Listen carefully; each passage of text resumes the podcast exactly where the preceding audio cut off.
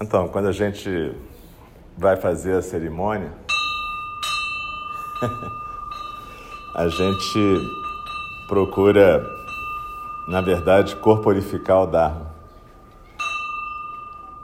Agora espera um pouco. Aí o que, que a gente faz? A gente, na verdade,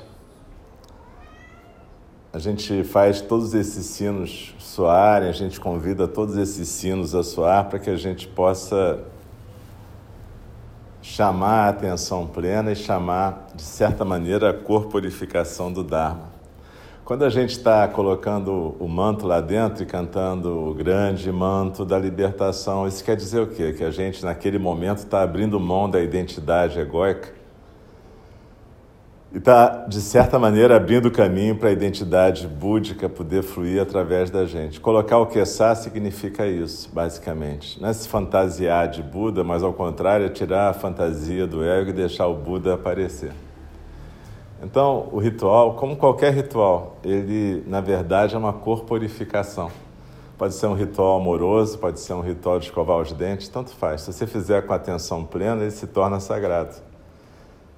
A gente às vezes confunde isso. E se você não fizer com atenção plena, na verdade, mesmo o ritual no templo deixa de ser sagrado. É a mesma coisa que uma relação amorosa. No Sutra de Vimalakirti, ele fala que a relação amorosa, quando é feita dessa maneira em que flui a natureza búdica, é um ato sagrado. Mas se ela for só uma expressão de um desejo egóico, mesmo que tenha uma grande demonstração de arte erótica, ela não é nada sagrada.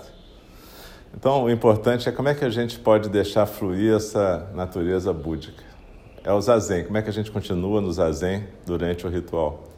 Então, a gente faz isso com atenção plena. Em cada momento aqui, a gente vai fazer isso hoje, nesse treinamento.